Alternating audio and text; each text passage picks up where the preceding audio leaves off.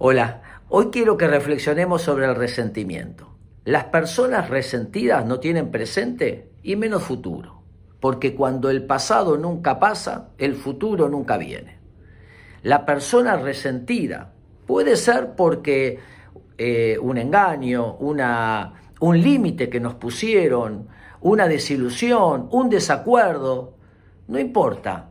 La persona resentida quedó congelada en dos emociones, dolor y bronca. El resentimiento es volver a sentir dolor y bronca congelados.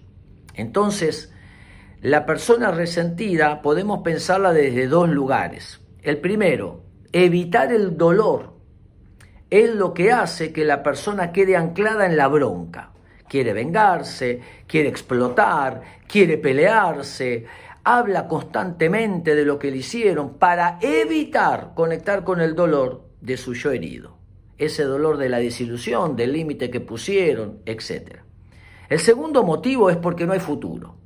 Muchas personas, como no ven nada hacia adelante, quedaron ancladas en el dolor del pasado y la bronca y la desilusión del pasado. La persona resentida muchas veces busca la venganza como método de resolución. Sin embargo, sabemos que por más venganza que haya, no se resuelve así ese dolor y esa bronca congeladas. Conectar con el dolor, aceptarlo y elaborarlo, muchas veces a través del perdón.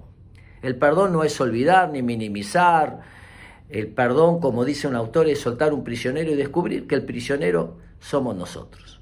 El perdón a veces es un acto y a veces un proceso, pero el perdón nos libera. Ya me lastimaste una vez, no voy a permitir que me sigan lastimando hoy voy a desalojarte de mi corazón para seguir construyendo hacia adelante.